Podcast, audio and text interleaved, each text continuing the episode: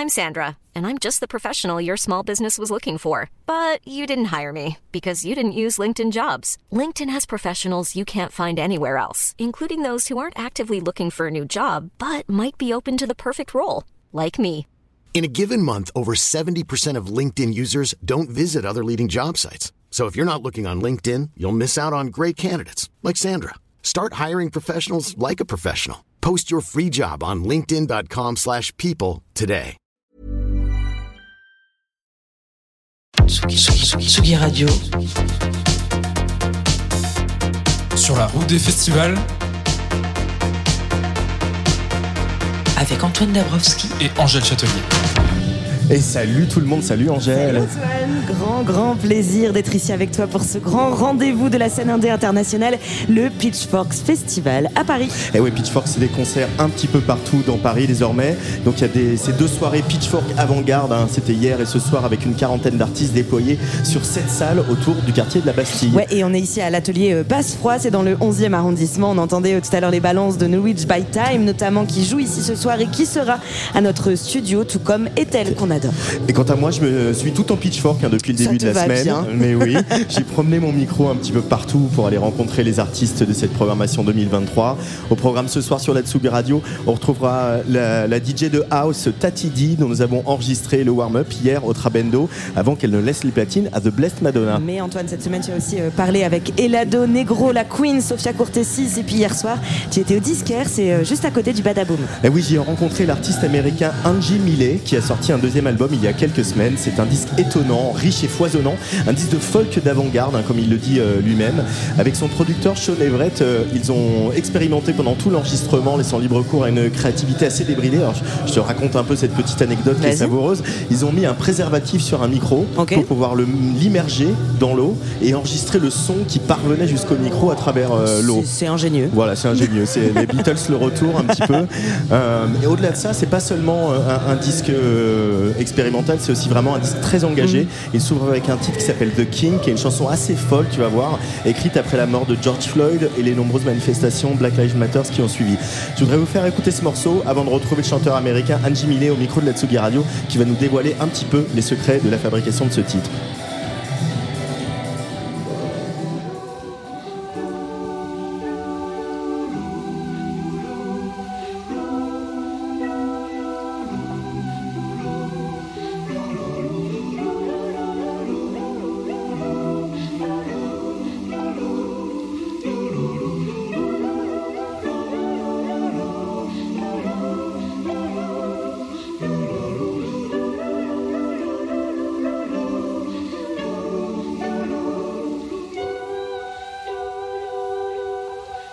Mm-hmm.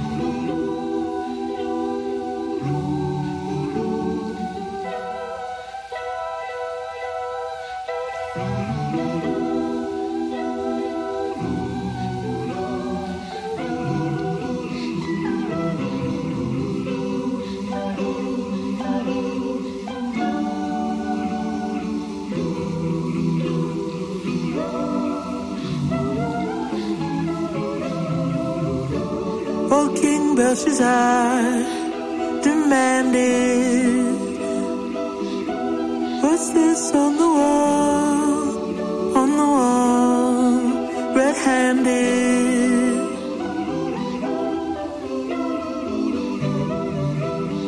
So Daniel he said the words as he read. as well as he could,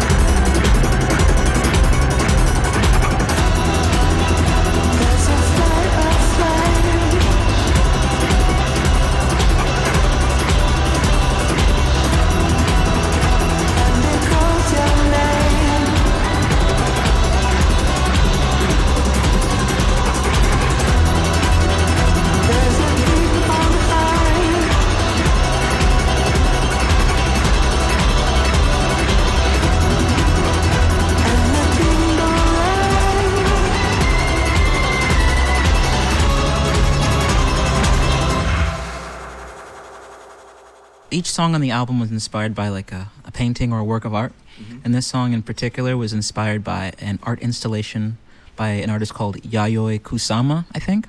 So it's called Longing for Eternity. And it's like a box with lights, like flashing lights inside. Mm-hmm. And it's like every, you put your head in the box, and then there's a bunch of mirrors, and the light changes and it bounces off the mirrors in different colors. So it kind of looks like a, like a rave almost in there mm-hmm. Or like some sort of some sort of nightmare rave. And so we use that work of art to influence uh, the portion of the song where it becomes violent. And um, kind of like the recording itself like when you put your head in that light box it, it's pretty mellow you know? But the longer your head stays in there the, the faster the colors start to um, to turn and it, it kind of messes with your brain. So we wanted to emulate that work of art through the recording process. It starts with choir. How important is choir? I uh, I love choir. I, I grew up singing in the choir. I At church? Uh, school at school. That's cool. I have two older sisters, and they both sang in choir at school. And when I was old enough to go to school, I guess, uh, I, I joined the choir immediately. I love the feeling of connecting with other human beings through vocal performance. I think it's a very special experience, and it's been a, it's been years since I was in choir in school. So it was really it was a really nice experience to be able to create a choir in the studio and kind of revisit that feeling of connection and like epicness honestly.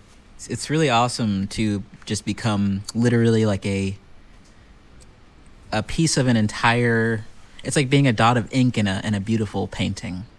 Was there this idea of um, uh, with the choir on that particular song to make it stand for uh, the voices of all African Americans? I think in a way, it's uh, the voices of of African Americans, of Black folks, the voices of our ancestors, and the voices of like our future, like the future of America and of Black America, which is why we wanted the, the it to sound so enormous. I think it's also just the voices of kind of like the angels and God, and there's also that sort of religious kind of aspect to it. C'était donc Angie Millet sur la Tsugi Radio avec toi Antoine. Nous sommes toujours en direct du Pitchfork Music Festival à Paris dans notre petit studio très violet, notre petite cabane en haut de l'atelier euh, Basse Froid, Bas Froid dans le 11e arrondissement, là où ce soir joueront notamment Ethel qui sera dans quelques instants à notre micro, ou encore celui euh, qui euh, nous vient de Baltimore, New Reach by Time. Et puis mardi soir, Antoine, c'était la soirée hyper pop à Petit Bain. Ouais, c'était assez marrant, Angèle, parce qu'on avait un public assez différent de celui qu'on a l'habitude de croiser Ah sur ce festival. Un public plus jeune, plus dynamique aussi, et très investi, comme l'ont euh, peuvent l'être parfois les jeunes qui euh, viennent voir leur artiste euh, fétiche. Euh, donc c'était une ambiance assez incroyable. Alors je sais pas si, si tu as repéré le, le projet d'une américaine qui s'appelle Black Winter Wells. Ouais. Voilà une artiste qui est ultra prolifique, qui produit vraiment énormément et en plus elle publie beaucoup de ce qu'elle produit. Ne va voir sur sa page SoundCloud, il y a un nombre de titres disponibles en ligne, c'est assez fou. On est sur une moyenne de 300 morceaux par an, ce qui paraît Wow. énorme. Bah, c'est hein, un de- par jour. Voilà, voilà, c'est Nickel. Trop près. Euh, Black Wind Wells appartient à cette génération de musiciens et musiciennes pour qui Internet est un peu le lieu de tous les possibles, de tous les échanges, de toutes les collaborations. Elle adore faire des collabs. Son dernier album en date s'appelle Mortal et elle est toujours un petit peu surprise de voir un public de plus en plus nombreux adhérer à son univers entre trap, emo, électronique et shoegaze. crowd energy keeps me alive. I need it. It fuels me. It's kind of something I never thought would happen. Like when I was making these songs, they were just like for SoundCloud, and they weren't even like I wasn't even intending for like anyone to really hear them, let alone like know the words. Like the first show I ever did was in New York, and people already knew the words to my songs, which was like the most disorienting, crazy thing ever. And I'm like, super grateful. It's definitely I wouldn't have guessed it. I wouldn't have guessed that 2020 a bunch of people would memorize my music and then come see me in New York. It's it seems kind of crazy and it's kind of changed my whole perspective on things when I saw that. Like from the start, I just like always made a lot of music and I always just like when I make a song and it's finished and I like it, I want other people to like it too. So I just make a ton of music. I drop a lot of music. Um, I have a lot of. I think most of why I have such an like extensive discography is just because I like to make music with other people, and I just do tons of collabs, and I send beats just because like it's fun. And for a long time, like when I was in the EDM world, like everyone's super like serious about collabs in the EDM sphere, and it's like chooses them very carefully. Whereas in like the sort of more like hip hop side of things, everyone's just making music with everyone all the time. And so as soon as I got to the point where like, there were like tons of people who wanted to rap on my beats, I was like, oh shit, I better make a bunch of beats. Like this is this is sick. This is awesome that you know musicians I like want to work over my instrumentals and producers I like want me to sing on their instrumentals. And so I just I couldn't get enough of it. It was like wow, I've I've like broken through into this vast, wonderful community of people who just want to make tracks because it's fun. And so that's that's why I do it. Growing up, you played a lot to a game that's called World of Warcraft. Uh, you're also a fan of uh, Lovecraft, the writer, and you said uh, with the release of the album this year, bor- it's kind of boring to be a human, talk about flesh and blood. It's much more fun to being a space wizard or be killing dragons. Uh, fantasies, it's um, something easy to put into music. to me like i've spent like most of my like childhood and teen years i feel like all i cared about was video games and these like fantasy worlds. I sort of like feel like i lived and kind of still do live like kind of in the middle of the nowhere and it's like a little boring. And so i was just really excited by these fantasy worlds and stuff.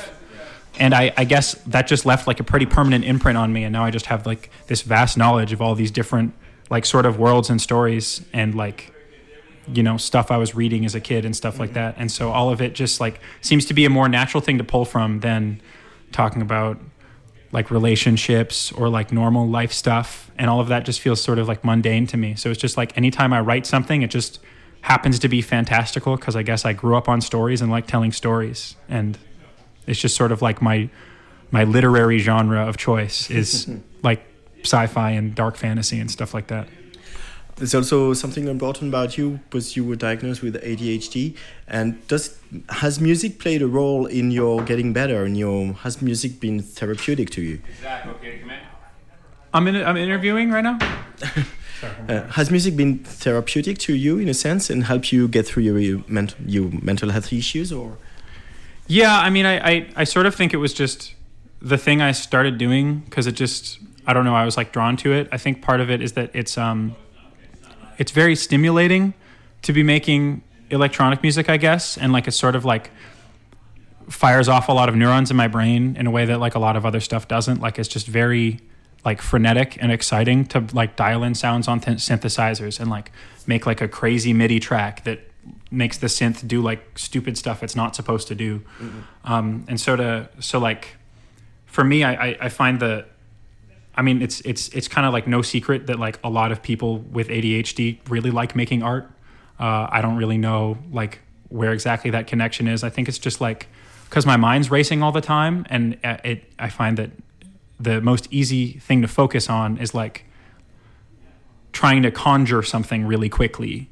And so I, you know, because my brain's going at a mile a minute, so I can just like think of the idea for a song really quickly, or it just like stuff pops into my head, and it you know, I, I've never lived without it, so I can't really say whether or not that's like the reason I do it. But I, I, I do think it, this, uh, this line of work, so to speak, seems to lend itself well to the way my brain is messed up. You said conjured again. Like Oh yeah, well yeah, it's a lot of a lot of casting stuff, a lot of magician stuff. but does it help you channel that energy? Yeah, I mean, I think so. I think, uh, like, if I didn't have all of this nervous energy, I wouldn't have made like 300 songs in 2020.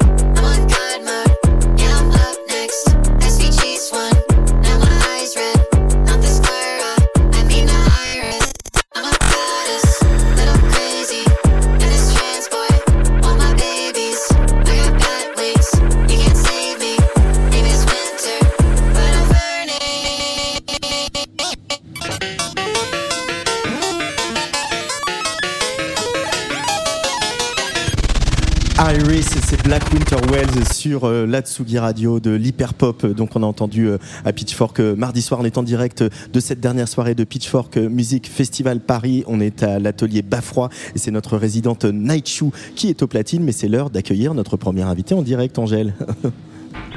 Tsugi, Tsugi, Tsugi, Tsugi, Tsugi. Tsugi Radio.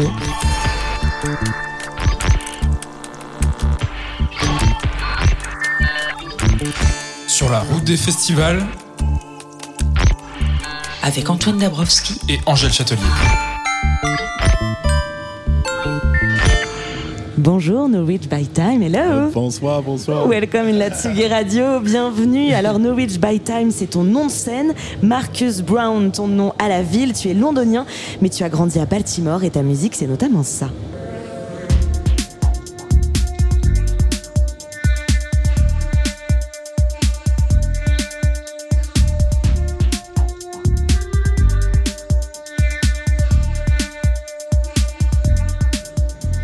Un mélange divin de production hip-hop aux accents 80s, du rap mêlé à la pop, il y a de tout et c'est ce qui est génial. Alors merci d'être avec nous aujourd'hui au Pitchfork Festival. Avant d'évoquer ta musique, j'aimerais que tu nous fasses un peu visiter ton Baltimore à toi. Euh, C'est quoi grandir à Baltimore? Comment la musique, elle vit là-bas? I'd like to uh, discover uh, Baltimore with you. Uh, how was it growing up in Baltimore, and uh, how how does music live in Baltimore? Yeah, no, that's a great question. Yeah, no, you're No, c'est une super always question. welcome. Always welcome in Baltimore for sure. bienvenue à Baltimore, y a pas de problème. Yeah, no, Baltimore is great. It's um, it's a really working class city, C'est une think cité très populaire, très ouvrière, yeah, and I think it kind of comes through in the music. Like I, I et remember ça growing s'entend dans la musique, dans ma musique. Growing up, it was it was very um, this this beat, this club beat was always just like in everyone's heart, just like this. Euh, le beat du club était euh, Yeah, vraiment yeah. partout quand je grandissais et vraiment dans le cœur de tous. Yeah, it's a really it's a really loving place. It's a very uh, straightforward place. Like C'est it's une- no uh, cute une- and cuddlies. Yeah. Ouais, ouais, c'est un endroit où on tortille pas euh, du popotin, quoi. on y va direct. Quoi. Tu as sorti cette année ton deuxième album érotique Probiotique 2. Dans tes chansons, on entend effectivement beaucoup de sonorités des 80s. Je pense à ton titre Daddy par exemple.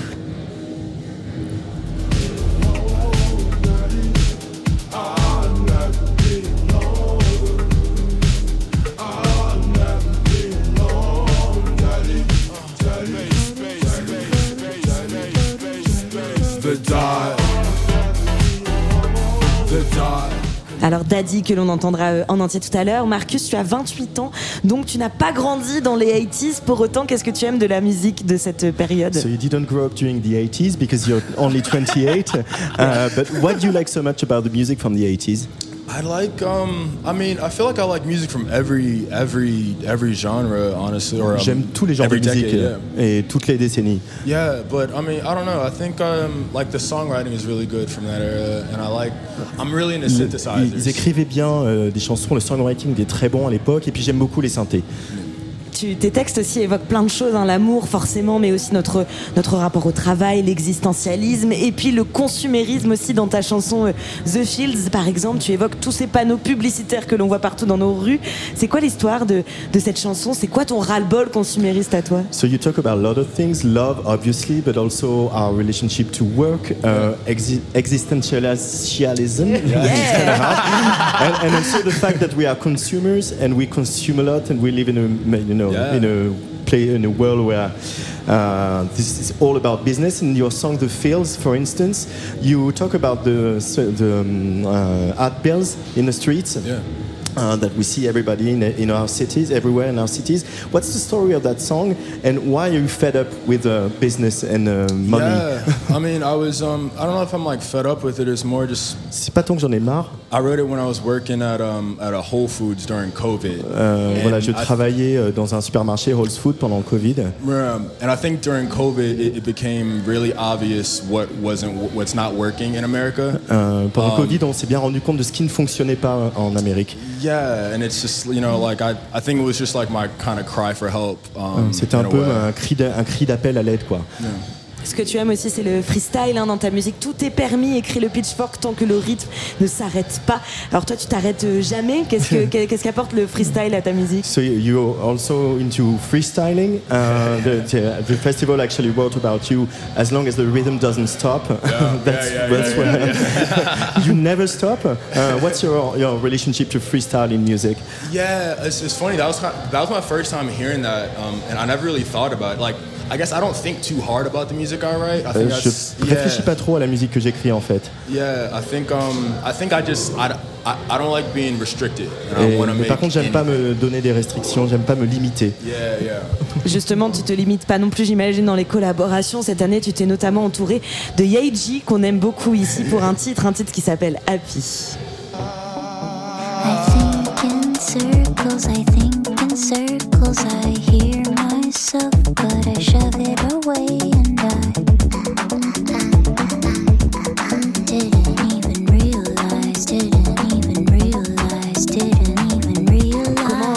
s'est passée cette collaboration avec Yeji So how this uh, collaboration with the AG, how did it go?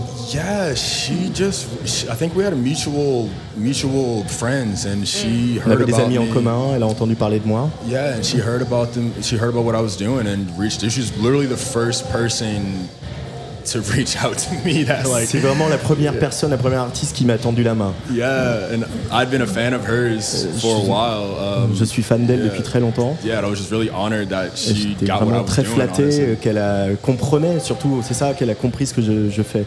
Un grand, grand merci, Novich by Time, d'être venu sur so le much. plateau so de la Tsugi merci, Radio. Et on écoute ton titre Daddy tout de suite en direct du Pitchfork Music Festival.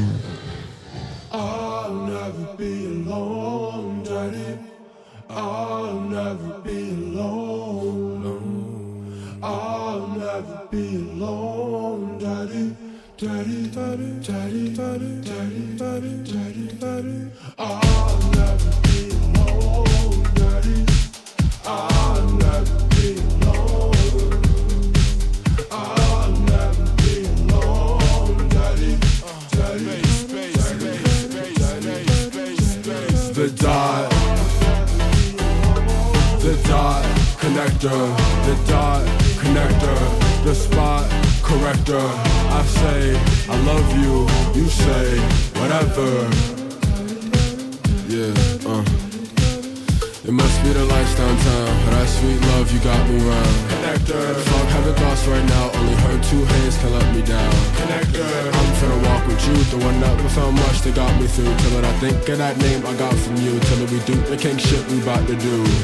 She want a romance, she can quit that day job off. My nigga said life starts when you get that bag.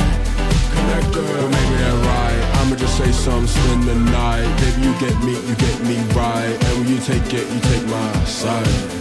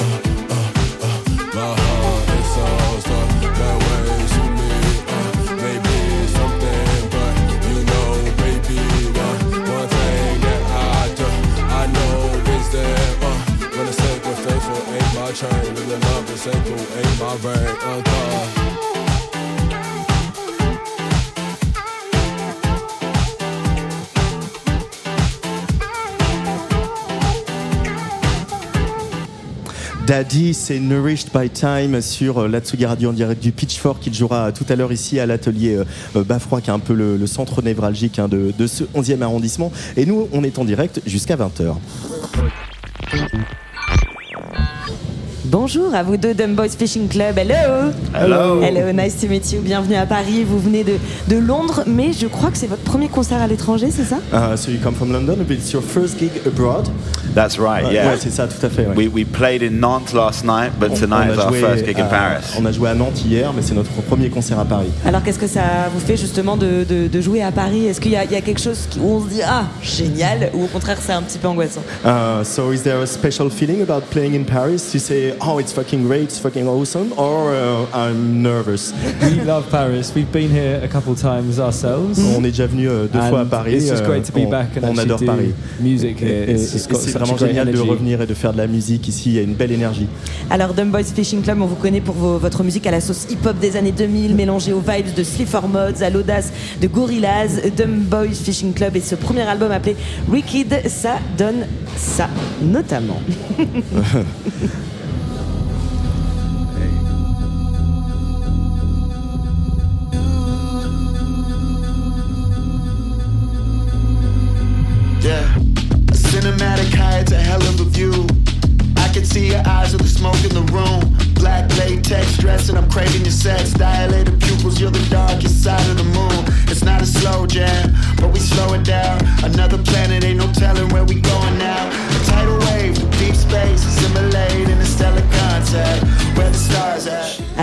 Boy Fishing Club, ça veut dire le club de pêche de bouée mouette. C'est une histoire que vous racontez, ce projet. C'est c'est quoi exactement? Parce qu'à la base, vous avez tous les deux votre, votre projet perso. So you, uh, each one of you has a solo project. Uh, so what's the story you're telling us with this uh, duo? You, you That's right. So we met about four years ago On s'est when rencontrés we il y a ans. working for each other's projects. Quand on bossait pour euh, And le we projet de l'un et de l'autre, dis- we, we kind of discovered that there was such a spark between us. on, on s'est rendu we compte qu'il y avait vraiment une connexion très forte en- project en- entre nous et qu'il fallait qu'on fasse un projet ensemble. And uh, yeah, it's just blossomed from that, really. Et, ça a vraiment, euh, ça s'est épanoui depuis quoi. We really wanted to do something that was conceptual. On voulait faire quelque chose qui soit un peu just so we concept could remove ourselves from our solo projects euh, pour pouvoir s'extraire de projets just solo ourselves into a et whole se different universe. plonger dans un univers totalement différent. Justement, quand vous parlez de concept, est-ce qu'on peut dire que euh, ce projet-là, c'est un peu comme une comédie musicale, mais avec tout ce que ça englobe de performances et de spectacles? Uh, when you talk about concept, can we say uh, that this project is, is sort of a musical? Uh, in You can call it what you want, really.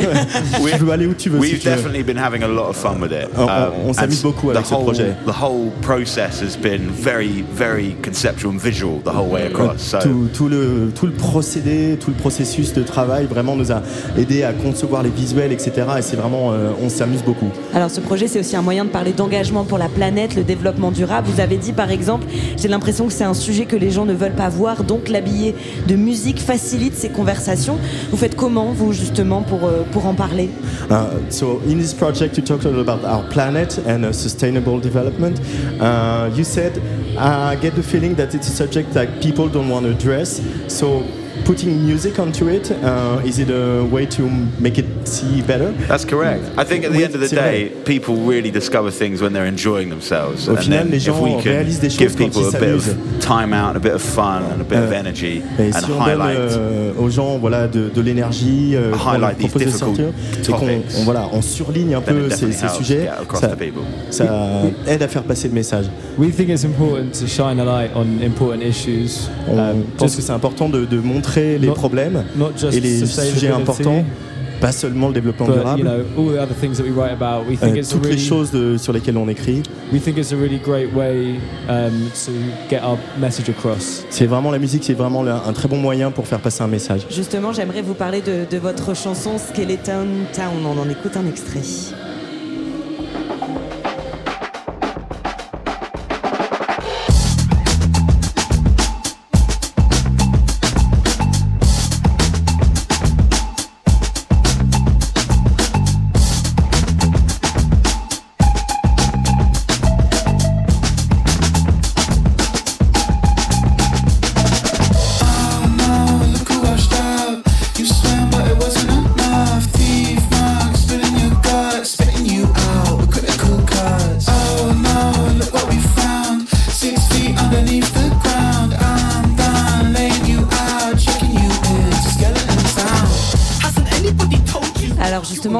De, de concept et du fait que vous parlez de beaucoup de choses dans vos chansons. Là, vous dites, mec, je suis problématique, c'est ce que vous dites. C'est un personnage de cette comédie musicale. Elle raconte quoi cette chanson? C'était justement pour dénoncer peut-être les personnalités toxiques ou est-ce que c'est vous-même?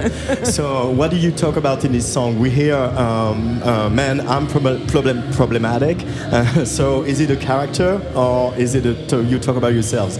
Yeah, so Alors, well, guess we'll never know. euh, on ne saura jamais, j'imagine.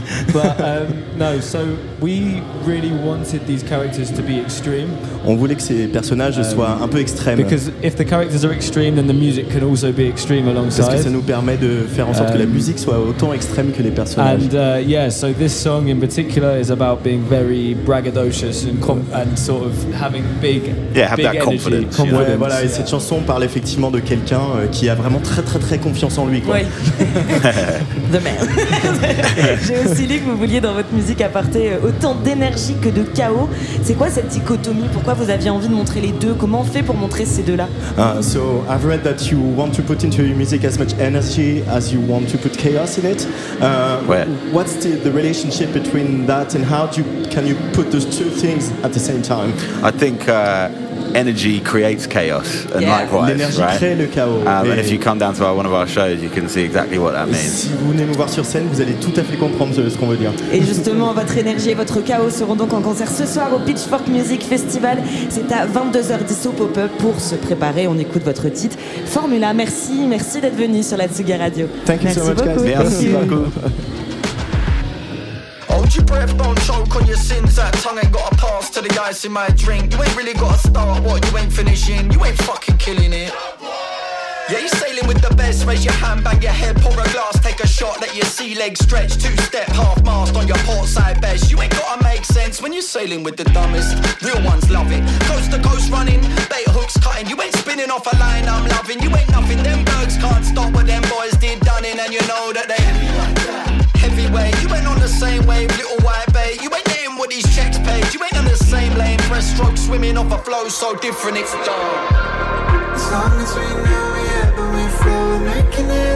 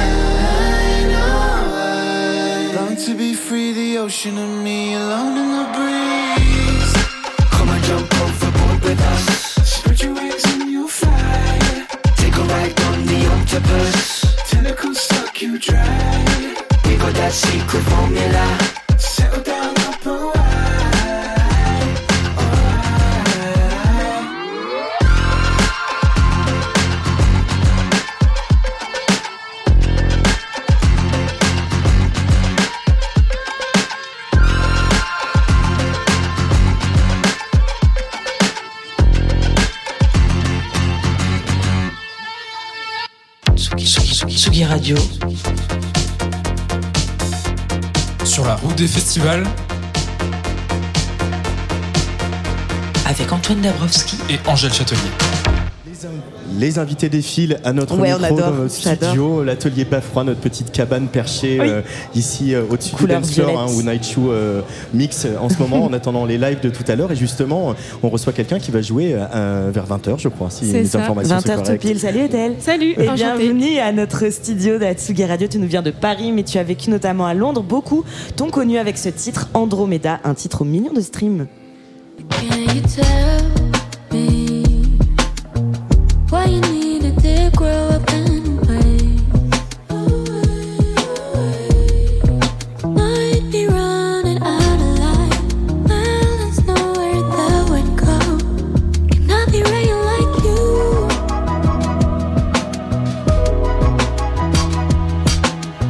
Alors Ethel, ta musique, elle a été pensée, elle a été réfléchie, paraît-il, lors de longs trajets en voiture, en famille.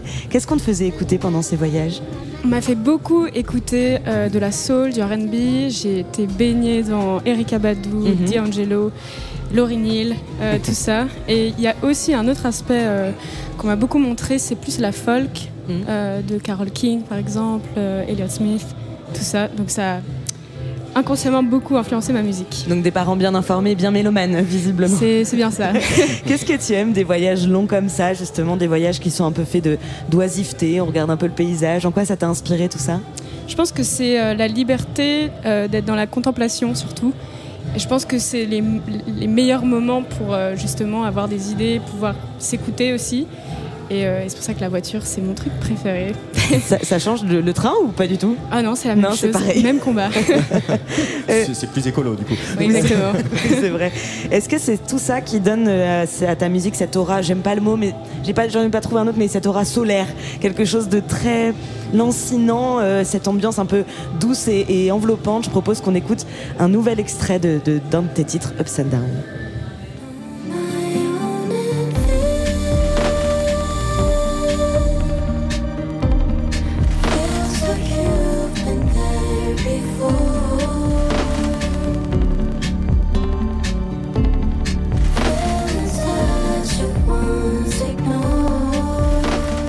Important quand on a la vingtaine, euh, comme toi, de, de s'évader comme ça. Qu'est-ce qui, toi, te permet de t'évader?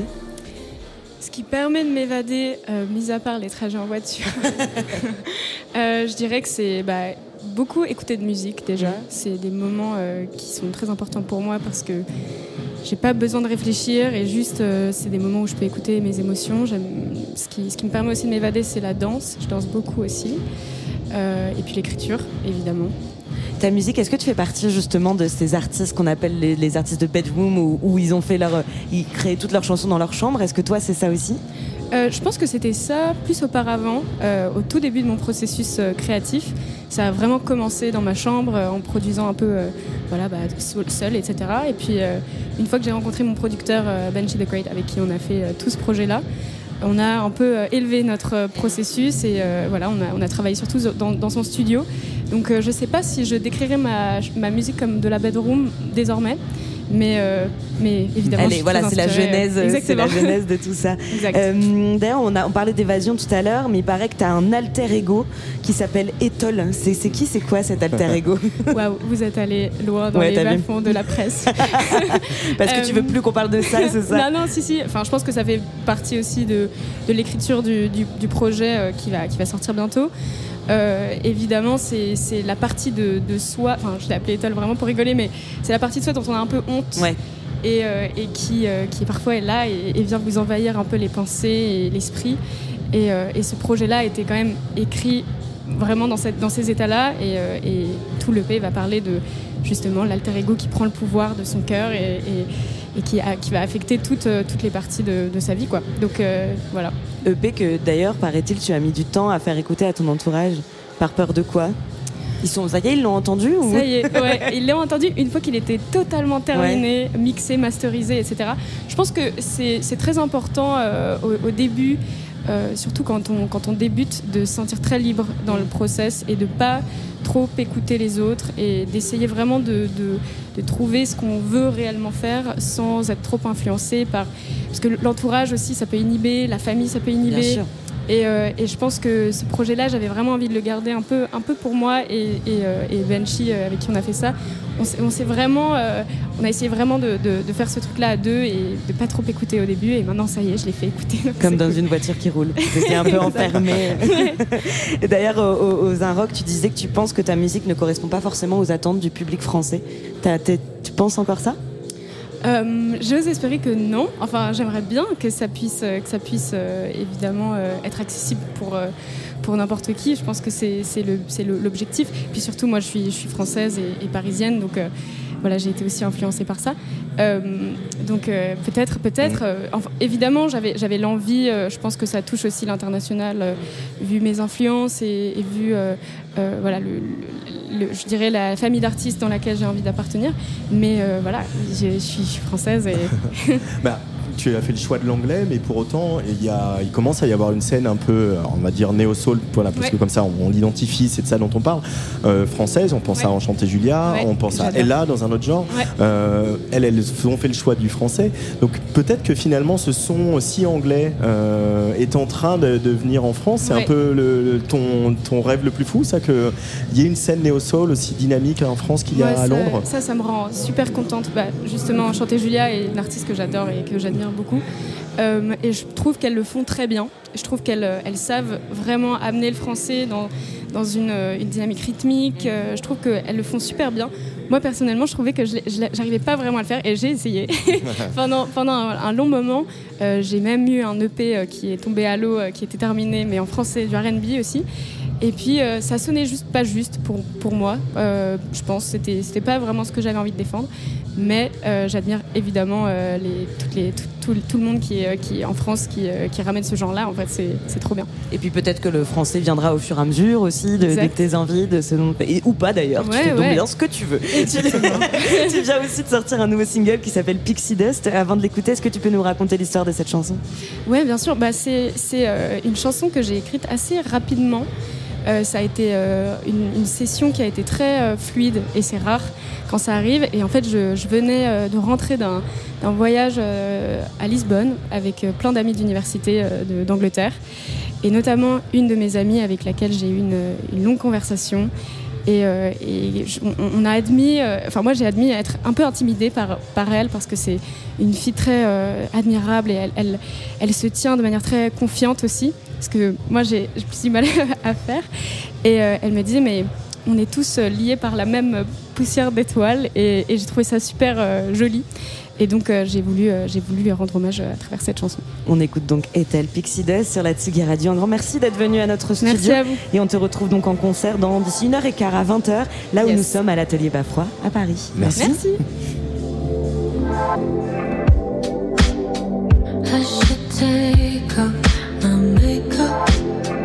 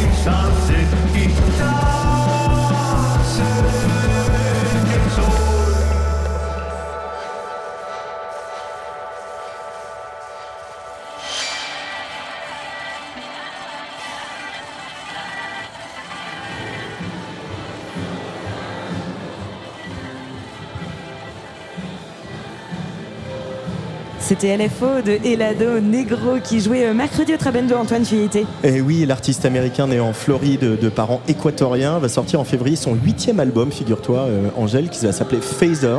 Et on vient d'entendre le premier extrait de cet album qui s'appelle LFO. Alors si je te dis LFO, tu penses à quoi, Angèle? Euh, Alors LMFAO, euh, je crois que c'est je crois que c'est un boys band aussi. Alors c'est un boys band, mais c'est aussi un, un groupe de techno de Leeds, Ah bah oui. LFO, euh, qui tire leur nom bien sûr du Low Frequencies Hein, ça c'est pour les fans de, de synthé modulaire.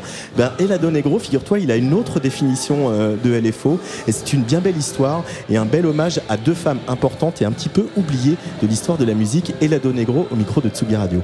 Lupe finds Oliveros, and it's in reference to one woman that I don't know anything about. Her name's Lupe Lopez, and it was based on a photo that I found online. That um, it was a photo from a forum, like a Fender Fanatics forum, Fender, you know, guitars and amplifiers. And people had posted this photo of Lupe Lopez, and and and the forums started to talk about how people um, were obsessed with her these amplifiers that were made by Lupe and how they knew they were made by Lupe was because inside of the amplifiers there was like this little piece of masking tape that said Lupe. I'm guessing for like quality quality control and, and people who were like working at the factory knew who made what. And um and this forum kind of talks about how special the sound is. I've never heard this amplifier, but it but I guess you know there's like gear fanatics and hi-fi nerds and things like that. I think it's cool that people can be so um, niche and specific about things. But I think um, so. I, I thought it was really cool that story that she was like able to make um, a design that already existed, but make it so much more unique through her um, care and talent and and you know touch and also listening. Right? I think there's like a huge part about that where you're not just like making something. It's I'm sure she had to turn it on and like hear it, you know, um, hopefully. And um, so I thought it was really special, and I thought there was like a, a really cool thread between her and Pauline Oliveros, who's a little more well known. She's um, uh, this experimental, not not just experimental, but she's like a a, a teacher. Uh, she wrote, she created this idea of deep listening, um, which is um, this like philosophy that she would practice and not just in music but this idea of just like how are you listening to the world and how are you listening to the things around you and how they connect to each other. And it's and uh, and the connection between her and, and Lupe for me was like how all these little things that you do you know with listening and, and connection and, and, and the care that you put into the smaller things can make uh, a lot of things a lot of bigger things better in your life and and and better for other people and other people can kind of resonate with it. Like like the amplifiers all of a sudden there's like this like want because she put this care in there and they heard it. And the same with um, Pauline like giving you this this permission to listen without it being anything other than just like appreciating the sounds. I think the one thing that I thought was really interesting beyond um, Lupe being not only a woman but um but I thought it was really interesting the um well the idea of Fender guitar being this like American made emblem. Like it's like the Fender is like the symbol of rock and roll American made especially in the 50s it was kind of like the golden era of like things that are made in America. And I feel like there is this like uh false history that people are obsessed with like in that era everything was american made and it was like actually it was made by mexican americans you know who lived in the united states and it was made by so there's like this contradiction of like everybody always thinks that like something has changed and it's like nothing has changed it's always been like this and these are people who've always been working in an invisible sense just as they are as much women they're also from these places that you thought they weren't from This album was uh, created uh, in Asheville, where you live now, North Carolina. First, could you describe your, your the landscape and what the, your surroundings uh, where you live and uh, what inspired you for this record, Phaser? so Asheville is in western North Carolina, which is like it's Asheville, not Nashville. And I think a lot of people get it confused, but it's not far from Nashville. It's five hours away. Um, but um, the surroundings were, were, were on the Appalachian mountain range, which kind of runs from, you know, a little bit south of, of Asheville or all the way north to I think Maine. I think that's where it ends. So it's this giant mountain range, and where we are specifically is like the Smoky Mountains and a combination of other you know other types of mountains right there, and and and uh, so there's a lot of nature. There's a lot of waterfalls. There's a lot of um, just kind of like intense nature and beauty. And um, there's bears. I have bears in my backyard sometimes. Um, but it allowed me to have uh, it's a huge contrast from like living in New York for like 16 years or you know living in Atlanta or growing up in Miami and South Florida. So I think it's like I've been mostly like living in cities my whole life, and then like this is like a city, but it's not really a big city, and it and it gave me it gave me this like space to focus on all this new music in a different kind of way. Um, how how would you say your surroundings and especially in, you know like the wilderness in, inspire you uh, comes into your music and comes into your music making? Yeah, it's not. It's. I think. I think being in in nature is kind of like um, has got this like stigma of like being like okay, we're gonna take out like acoustic guitars and you know and play like everything is gonna be this very like organic acoustic thing and and I think what what um what it's done for me is just giving given me way more space and and and, and like kind of like uh, space in the sense that like I can slow down. So sometimes I think like being in the city, it's like it's not that you're making different work. Maybe I was making the same work in New York, but I think maybe uh, taking a couple, making going slower actually gives me an opportunity to focus and make things uh, faster or better or, or, or more interesting for me. You know. Uh, the album title that's coming up is Phaser, and you said in the press release, "All we do is oscillate." Could you elaborate on that? Yeah, I think oscillations are really interesting in the sense that, like, when you know, I think in the simplest terms, or, or like even like a maybe more like re- like uh, uh, for musicians, like you know, when you have like a sine wave and it's like oscillating, and you have your finger down on the keyboard, is this going whoa whoa whoa whoa, and we do that, you know, in a really simple sense. We can be so uh, we can be so simple and static, and then sometimes when you introduce new waves like in a synthesizer it makes it complex and complicated. But then sometimes those complicated waves when there's two there's more than two uh, they overlap. And then that's kind of what phaser in, in, in a really like weird arc like i'm not an engineer and there's a very technical definition to this but it, it's it's about like this idea of like measuring the different ways that you kind of oscillate with other people or or or experiences in your life. And so that's i i love that idea of like we're constantly oscillating between all these feelings, these people, and these things, and it's it's it's hard to navigate, and and you know you can't always be happy or or, or fine or or like be calm, you know. So it's it's it's kind of nice to know that it's always complicated, and you measure these oscillations in your life. I like what's behind, um, like kind of like Lupe. I like all the little things and the things that make up the little parts, the components, the electronic parts. Even though I don't know what they mean or what they do or how they work, it's kind of nice for me to like understand some of it and see it. And I think that's important for me in a technical sense because I think that uh, gives value and, and, and brings to light the people that were involved with that aspect of it. And then there's like the other side of it, the, the speaker side. When you turn the amplifier around and you're looking at it and you're like, it's so beautiful and it's designed, and then you're just hearing the sound. And I think that's, I think both both parts of those processes really inform me a lot. So I, I, think it's really important for me to always like stay connected to both. But you you you couldn't be just a, like uh, a plain songwriter, take up your guitar, just write a song and sing it. It, it has to involve all those elements you're talking about to, to make Helado, Helado Negro's music. Yeah, absolutely. Yeah, I, I'm I'm really like passionate and involved with like um all all aspects of like making music because I think my upbringing was way different. I didn't my schooling was like going to art school, visual arts. So it was like I, that's how I came to understand my own like language of creation. But I, but I was always making music, and I was always making music in an electronic way. I wasn't. I didn't go to um, like music school or anything like that. So I didn't learn how to read music in a traditional sense or anything like that. I came to music in my own way. On all your albums you switch from english to spanish. Is that a like a, a, a rational decision or is it just something that comes up with uh, putting pieces together? It it happens. It just happens naturally. There's just moments where i'm like there's words that i love that sound great with the melody and then there's sometimes there's like an opportunity to slip something in um, that that feels right in a in, in terms of a theme, but also growing up in South Florida and Miami, there's something that's called Spanglish, and it's like when you're speaking with most people down there, it's like there's like a intertwined like I'm saying something in Spanish, and then you say like, "Oh, let's go in the car," and then then you start speaking Spanish even more. You know, it's like you're you're like inserting these things, and that's kind of uh, a very natural way of life for me. In a sense, your music it's a bit like uh, um, uh, Life is Aquatic, the film from Wes Anderson. uh, for you, is music water in a sense, uh, or is mainly color?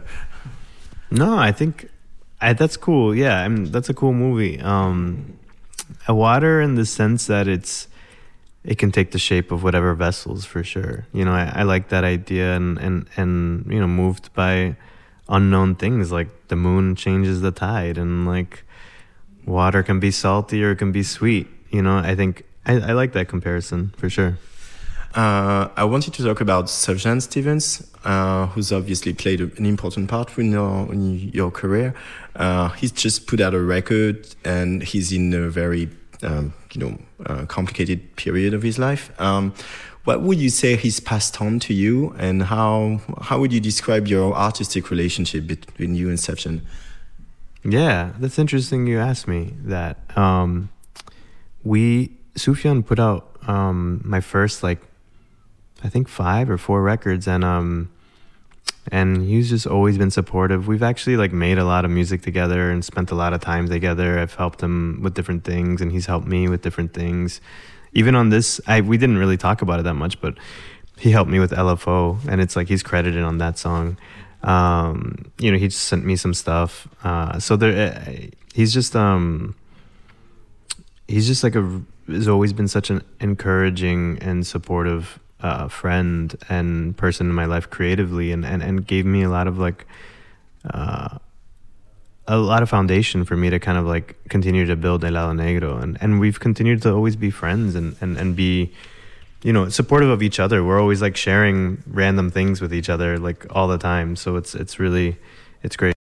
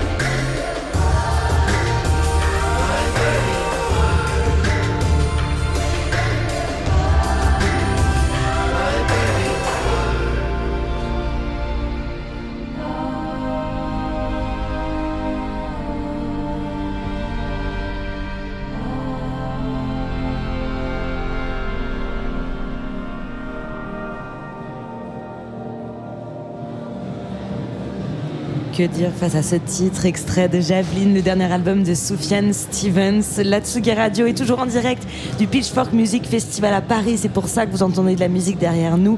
Le Pitchfork, un festival d'avant-garde. Tu as passé ta semaine, Antoine, et tu nous présentes maintenant Sofia Cortesis que tu as euh, croisée hier soir. Elle est née au Pérou, mais elle vit à Berlin. Elle est productrice et DJ, Sofia, et elle était en live hier au Badaboum. Et un badaboom plein comme un neuf hein, d'ailleurs hier soir pour écouter euh, les titres du premier album de Sofia Cortesi. Cet, cet album il s'appelle Madresse. Il est super. Euh, une artiste qui est la preuve vivante qu'il faut croire en ses rêves. Sa mère a, a eu une tumeur au cerveau. Tout le monde la disait condamnée, mais Sofia, en faisant des recherches, a entendu parler de Peter Vashkoshi. Euh, pardon pour euh, la prononciation de son nom, euh, que j'écorche très probablement. Et ce monsieur est un des meilleurs chirurgiens au monde. Elle lui a composé un morceau qui a fini par lui arriver aux oreilles et il a accepté d'opérer sa mère. La mère de Sofia va aujourd'hui euh, très bien et elle était même à côté du chirurgien au Panorama Bar à Berlin pour voir euh, le live de sa fille. Euh, L'histoire est Ouais, complètement est folle. Euh, voilà, et ce, ce titre se retrouve sur, sur l'album. Euh, et pour son premier album, euh, cet album où elle parle de son pays, son pays d'origine, le Pérou, mais elle parle aussi beaucoup de ses parents qui ne sont pas étrangers à sa vocation musicale ni à son engagement politique. My father used to be like in the indie rock band, and my mom really loved like um, like even like she's a big fan of Edith Piaf. Piaf Edith Piaf, yes, and uh, but we also listen to Pink Floyd a lot, uh, Kraftwerk. we are the robot. Um, we a lot of like Latin America salsa music. Um, I think it was very like a very wide spectrum of music. They were listening to a lot of amazing things. So I grew up with music all the time. Yes. And when did uh, house music appear on the radar for you? That appears when I moved to Germany. Um, I started as a hip hop in a hip hop band as a rapper, but I think it, I was a very bad rapper. But I really like everything, like the composition about like rap music is about sampling a lot of lovely melodies, you know, from back like on the hip hop times, like soul music, like Motown music, or just different bits. So I always say I, I, I, make the music from the people that I love, from the things that I do, and from the things that inspires me. So it's like the technique is very similar, like um, as like sampling. I mean, I moved also to Berlin because I wanted to be free, and I guess like the connection for about going all the time to clubs, to uh, chalet, or to Berghain, or to Panorama Bar, that influenced a lot of like the way how I listen to music as well in a very like housey way. But I but I try to adapt it on my roots in the way that I feel. But actually, when I am in the process of writing music, I never listen to electronic music because I try to distance myself. I have the motor, what is like the the the, the drums and all the beats in my head because I have them in my like uh, like all the time when I go out with my friends. But when I'm like at home, I try to listen to completely different music. Yeah. You obviously left Peru because you wanted to be free, like you said, because you you couldn't be yourself as a woman, as a homosexual woman, and that's part of why you, why you left. But uh, how how is Peru? How is the club scene and the music scene in Peru? You, we know there's been. I mean, it's complicated politically uh, for the time being. It's been for a while. Uh, your father was an activist. Uh, but despite all of that, is there are there artists? Are there thriving? Are there you know clubs and scenes where they can express themselves and reach out to the world? Mm, it's very difficult still. Like there are like not many like safe spaces, safe clubs where people, our queer community can go. There are like some parties going, like starting, but it's still like a very like very like um sad topic for me to talk about it because it's still like you can see a lot of like hate towards like our community so it's like still very difficult to be honest i thought it would be go a little bit better but sometimes it, it's like it's like also like very like um, we need to educate more ourselves in South America and be a little bit more open. Sometimes like like church and uh, priest and religion can be like a little bit like too against the queer community. No offense, I I, I believe I believe in something beautiful as God, you know. But sometimes like when people are very religious and take this religion in to define the people in our community are like the demons and we need to be like like um, yeah educa- like medicated for our thoughts that is only about love and being safe. It's very difficult still. But i guess there is some change. It's slowly slowly but i hope that we could like advance more like in the future yes. Uh, you were a very driven person. Uh, uh, your mother was sick with a brain tumor, and most doctors told you and her that she couldn't be saved.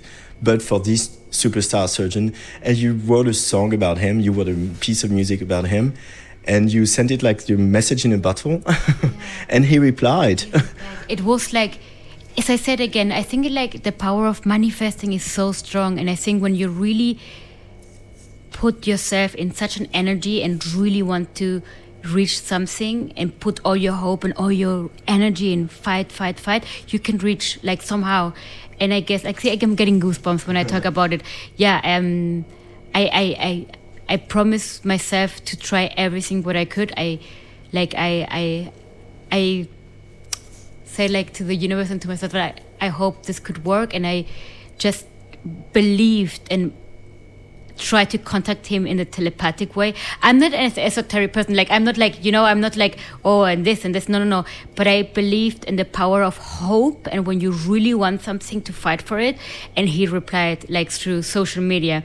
Because somebody of my friends reposed reposed of somebody that he knew and somehow he got and then um, we connected and then he said like okay i'm listening now like what You is happening you have my attention yes it was like in a movie it can be like a like a it's like a pedro almodovar meets uh, guillermo del toro meets like wim wenders meets like i don't know it was a crazy movie seriously uh, with some klaus kinski scenes in it uh, as well like it's very crazy like but he is such a wonderful I don't know. I don't think he's human. Otherwise, I cannot explain how he, he can operate so many hours a day. Sometimes they operate till 18 hours. And he's still humble and so lovely. And you, he looked at your eyes and you know he, he, he really takes his time to listen and, and feel you, you know. And I love him so much. He's like, I, I really, truly see him as in my heart like and i told him like like you like you are in my heart I, I don't know if i'm allowed to call you my friend now or not but for me you are so important. And and i guess we bonded now. And we go out sometimes and he comes to my concerts and he, he came to the berlin show that it was sold out and everybody was cheering his name. My mom was proud dancing to his to his song. And it's like yeah and it's like like he's like um yeah he's like my hero you know like just like like not a musician. He's like an amazing surgeon like like somebody that is rescuing lives and the most beautiful thing is like he never sees himself as a hero. He says always like the patients are the heroes because they're the ones fighting for their life. I'm just help the helper. And only that he say, says such wonderful words it makes me cry all the time. He makes me cry. Everything what he says but in a happy way you know? He is such a beautiful human being yeah. Everybody there should be more peters outside in the world and maybe the world would be a little bit different yes. Again you were again very driven and you're very political because that because of your upbringing and the country you were raised in. And there's a strange connection to um, a french uh, singer called manu chao. Uh, so you've made this sort of a I don't know, it's not a cover, but it's a new version of Estación Esperanza. Uh, my Spanish is terrible, I'm sorry. uh, but um, why did you connect to his music? so um, manu chao was always a big supporter uh, for like latin american politics He's played a lot in South America. he, we love him very much. Like I think he, in some of the ways, he really talks about the problems that are like in South America about people that are like you know, um, pe- people that are clandestinos, people that are like don't have a home. And uh, when I was a child, my mom took me to one of his concerts, and then when when I was like already awake to listen to his texts, and I got so inspired by his story and by his melodies, and he's really like like es uno del pueblo es somebody from from the people and um it's and i said and and i i wanted to talk about like a song about like for like you know like for like peruvians and for like uh like people like from el pueblo that they should keep fighting because there is like a, a station there's like the hope station and i couldn't imagine not having him in somehow present in his song because he was one of the ones inspiring me to make like to include how to include music melodies rhythms and politics together. So i reach out with a very like emotional letter and with a song and and send it to him. And I, I I never expected he will reply to be honest. You, you because yeah, he doesn't do that a a lot. no he does not do this. You're very lucky. I was very lucky and very blessed and it's an honor. Like Manu Chao eh, si estás escuchando esto hermano te quiero mucho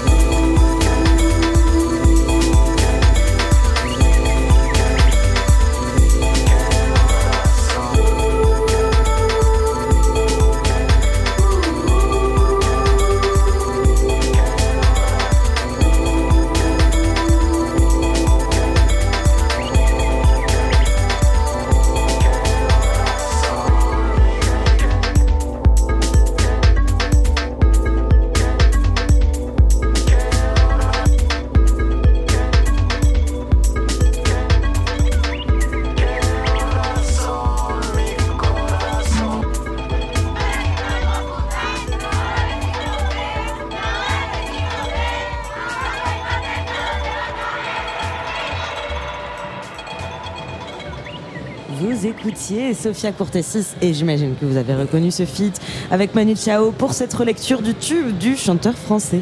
Allez, dernière invitée de cette euh, soirée spéciale euh, Pitchfork euh, Music Festival Paris. Alors, on ne sait pas trop, Angèle, si c'est dû au Covid ou à une certaine colère, rage suite au mouvement MeToo, mais il se trouve que beaucoup de jeunes femmes qui sont mises à la musique électronique récemment donnent souvent dans la techno qui tape dur, très Ça vite et très fort. Mais il y a quand même quelques-unes euh, qui aiment la house music. Il y a Miralo, Marina Trench, euh, Bellaria, et donc une euh, jeune femme qui s'appelle Tatidi. Euh, Tatidi faisait le warm-up hier au Trabendo avec euh, la Queen hein, de Blessed Madonna, euh, à qui elle a donné les platines. C'était assez beau euh, ce moment d'ailleurs. Et Tatidi, elle, elle a découvert la house grâce au, au vinyle de son grand frère qui mixait, et puis après dans les clubs de Lille où elle a fait ses premières soirées en tant que clubeuse. Je me suis jamais sentie aussi bien que dans des soirées house, euh, dans la manière de danser, dans la manière de regarder les autres quand on est sur le dance floor, où il y a plus un truc euh, d'ouverture, je trouve, qu'il y a un petit peu moins dans la techno. Enfin, les peu de fois où je suis sortie euh, sur les techno que j'ai un peu moins retrouvé.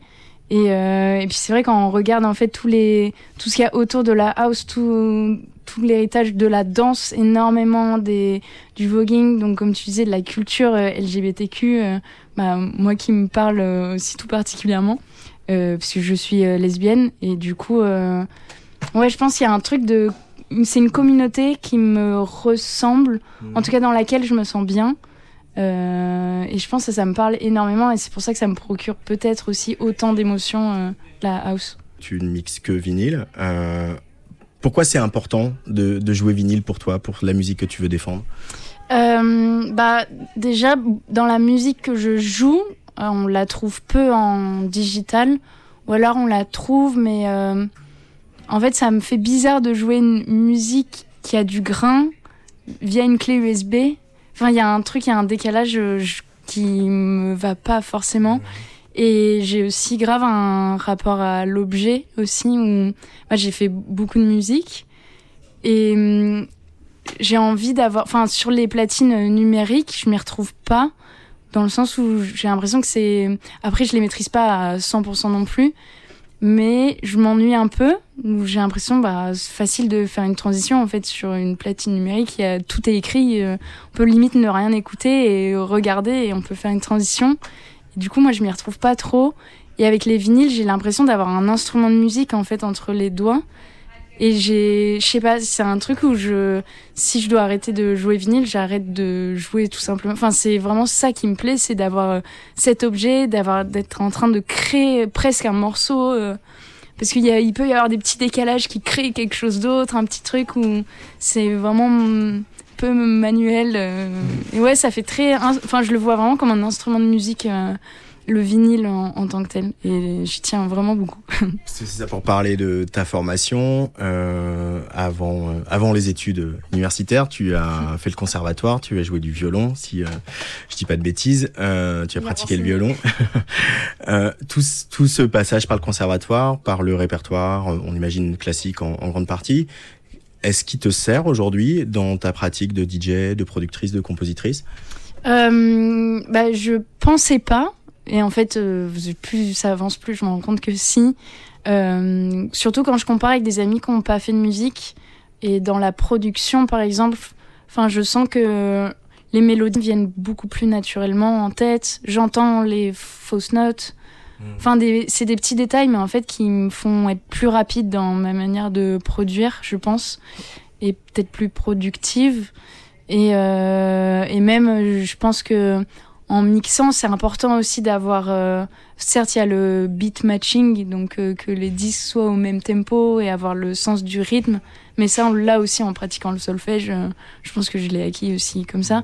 Mais il y a aussi de bah, mixer des vinyles qui ont des tonalités qui vont pas ensemble. Ça peut, même si c'est dans le même tempo, c'est pas très agréable à l'oreille. Et je pense que ça, ça m'aide énormément. J'ai développé une, une oreille musicale euh, pendant mes années euh, de musique, ouais, c'est sûr. Et alors après, tu as fait, parce qu'on fait connaissance, c'est la première fois qu'on se parle avec un micro, euh, tu as fait des études universitaires, tu as même fait une thèse, euh, euh, donc tu es allé assez loin dans les études universitaires. un, un mémoire, pas une thèse. Alors là, je suis malin. un peu. Alors bon, alors on va reprendre. Tu as fait un mémoire, ce qui est déjà pas mal, et ce mémoire est porté justement sur euh, la, la question de l'égalité homme-femme au sein de la production musicale. Ça t'est apparu très très jeune, ça, cette, ce sentiment de, de discrimination et d'exclusion? Bah, hum, je pense en fait, euh, dès que j'ai commencé à vraiment m'intéresser euh, à la musique électronique, euh, donc c'était un peu au début de mes études, j'avais 18-19 ans, et en fait je me rendais compte que tout ce que j'écoutais dans mes playlists, il y avait jamais, jamais de meufs quoi. J'écoutais que des musiques produites par des mecs. Et, euh, et au début, ma réflexion, c'était un, un peu pendant le confinement, j'avais vraiment le temps. Et je rentrais en plus d'Erasmus où euh, dans le pays dans lequel j'étais, les- c'était au Chili, les, le féminisme là-bas, il est dans un, un niveau euh, encore au-dessus euh, qu'en France. Enfin, les, les filles sont vraiment, euh, euh, comment dire, euh, pas. On est déterminés en France aussi, mais c'est, enfin, c'est. C'est pas les mêmes combats aussi. ça, euh, on en est sur l'avortement, on est euh, c'est des combats plus plus forts quoi aussi ça, que là où on en est aujourd'hui. Mais si ça ne, Mm. ça ne veut rien dire des combats qu'il a à mener, mais malgré tout, euh, il y a une intense. urgence plus intense quoi. C'est ça, ouais. Et euh, donc en rentrant, euh, j'étais plus que tout féministe. et euh, je me reposais encore et encore la question de mais putain, mais j'écoute que des mecs, je vois que des mecs. euh, et euh, j'avais le temps et tout, donc je me suis dit, bah vas-y, je fais un podcast. Euh, où dans ce podcast, je fais des euh, mini-sets un peu. euh, et je joue que de la musique de meufs. Enfin, que des musiques qui ont été produites par des, des femmes productrices. Et Ça s'appelle Battement par meuf. Battement par meuf. Et euh, j'avais fait quelques épisodes et tout. Et en fait, au début des épisodes, je parlais, mais un tout petit peu. Je parlais, euh, je parlais, euh, je sais pas, cinq minutes peut-être. Et c'était en même temps que j'écrivais mon mémoire. Et du coup, via mes lectures et tout, j'essayais d'apporter un petit point de vue, euh, d'expliquer des concepts, un peu euh, qu'est-ce que le ghost producing, par exemple. Pourquoi les femmes sont plus accusées que les hommes d'être euh, ghost produites, euh, etc. Et, et du coup, voilà, c'est un peu parti de tout ça. J'ai fait le podcast. En même temps, je me suis dit, bah, il faut que j'écrive un mémoire dessus. C'était l'année du mémoire. euh, Et du coup, du coup, voilà, un peu l'enchaînement. Et, et qu'est-ce que ça t'a apporté ce travail? Il y a des histoires très célèbres. Il y a, y a bah, celle de Clara Schumann qui a été euh, donc la femme de Robert Schumann. Qui ils étaient tous les deux compositeurs, euh, compositeurs et compositrices. Ils se sont rencontrés aussi. Leur histoire d'amour est vachement liée à la musique. Et puis finalement, ils, dans l'époque euh, où à leur époque, c'est Robert Schumann qui a eu la carrière. Elle a, elle l'a géré sa carrière aussi, c'est-à-dire qu'elle était aussi euh, aux commandes. Et, et des exemples comme ça, il y en a plein. Et dans la musique électronique, il y en a énormément de femmes qui sont un peu oubliées des, des, grands moments, des grands rendez-vous euh, importants dans l'histoire de- des musiques électroniques et des musiques électroacoustiques. Qu'est-ce que toi, tout ce travail t'a apporté? La connaissance de, de, ces femmes qui t'ont précédé ou, euh, ou, ou est-ce que ça t'a aussi apporté des, pistes, des outils, de, peut-être pour changer la donne? Bah, déjà, ouais, j'ai appris beaucoup de noms de femmes euh, dont j'avais jamais entendu parler. Euh, J'en ai oublié beaucoup parce que j'ai une très très mauvaise mémoire. Mais, euh, mais j'ai surtout compris. En fait, mon mémoire, c'était vraiment euh, euh, très axé sociologie et sociologie de l'éducation.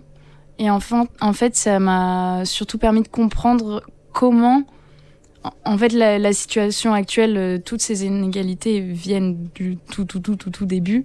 Et en fait, comprendre comment, euh, rien que par le lexique, euh, par, par le lexique dans la musique, il y a une, une grammaire, tout un ensemble. euh, je sais pas, je sais pas exactement comment le décrire, mais ouais, tout, tout un ensemble de, de mots, de manières de parler dans la musique, dans le langage musical, qui porte en lui-même euh, beaucoup d'inégalités.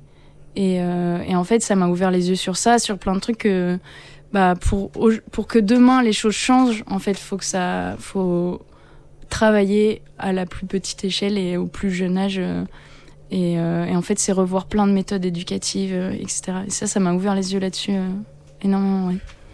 Je- ça, c'est un truc que j'adore faire, c'est donner des cours de mix euh, en mixité choisie. Donc, ça, c'est trop important et c'est hyper agréable et c'est, enfin, ça fait du bien aussi de se retrouver que entre femmes Euh, c'est des moments de confiance, de sérénité et qui sont trop trop agréables. Je pense des deux côtés. Moi, je prends beaucoup de plaisir et j'ai l'impression que c'est réciproque. Ça se passe toujours trop trop bien. Donc ça, j'y tiens vraiment énormément. euh. Ça, à terme, moi, j'aimerais beaucoup, euh, enfin, avoir plus de moments de tutorat avec des femmes. On s'aide euh, entre meufs, c'est hyper important aussi.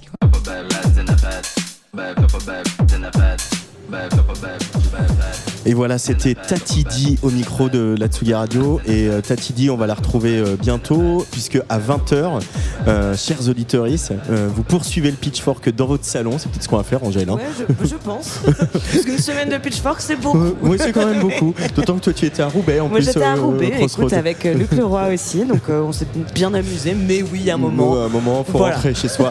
Mais donc, vous pouvez rester chez vous et écouter le set que Tatidi a donné hier au, au Trabendo, euh, juste avant euh, The Blessed Madonna, parce qu'on a enregistré ça pour Ouais, vous. trop bien. Et qu'elle nous a euh, donné l'autorisation de le diffuser euh, très gentiment.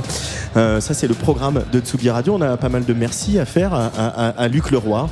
Euh, toujours euh, Lui-même, tu- toujours là. toujours là toujours souriant toujours poisson et euh, merci à toi Angèle Merci Châtelier Antoine, avec plaisir. et puis merci aux équipes de Pitchfork, euh, à Hugo Tanguy, euh, Julien Catala, Grégory Kowalski, Amaury Bonnard, euh, euh, Lorraine, euh, Paul, Pablo, toutes les équipes euh, de Super Mon Amour qui euh, organisent le, le Pitchfork. Et, euh, et je vous retrouve euh, lundi à 18h pour Place des Fêtes par exemple. Oh oui, je serai là aussi. tu seras là aussi ouais, je te- je t'entendrai, je serai là de mon salon. Bah, oui. Voilà, je ne compte bouger de mon salon en fait ce soir à lundi.